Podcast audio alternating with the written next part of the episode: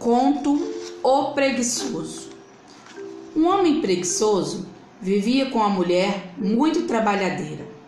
A casa deles era de vara e a mulher, cansada de passar frio, teve que encher as paredes sozinha. Carregou todo o barro e fez o serviço, enquanto o marido permanecia o dia todo deitado no chão, palitando os dentes e pitando seu cigarro de palha. Tudo que a mulher mandava fazer, ele vinha com uma desculpa para não realizar o serviço. Um dia ela disse: Marido, vai ao mato, vai caçar uma paca gorda para nós fazer um cozido gostoso? E o preguiçoso vinha com a desculpa: Ô oh, minha véia, você quer meu mal? Para eu armar uma arapuca, tenho que pegar no machado, ele bate no meu pé e aí? É desgraceira na certa. No mato tem onça. Se a onça me pega, me come. É melhor ficar por aqui.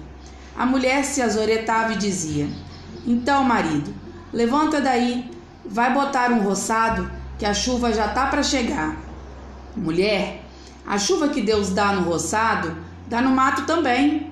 Não precisa de tanta ribação.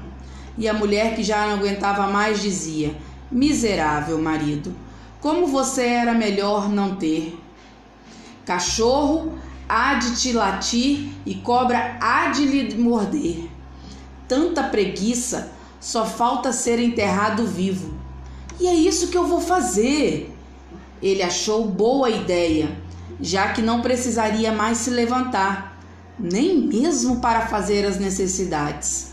Então a mulher chamou uns homens para sepultar o preguiçoso, puseram-no na rede e tocaram o cortejo. Na estrada, o compadre dele vinha montado a cavalo e, vendo a rede, perguntou: Meu compadre morreu e ninguém me avisou?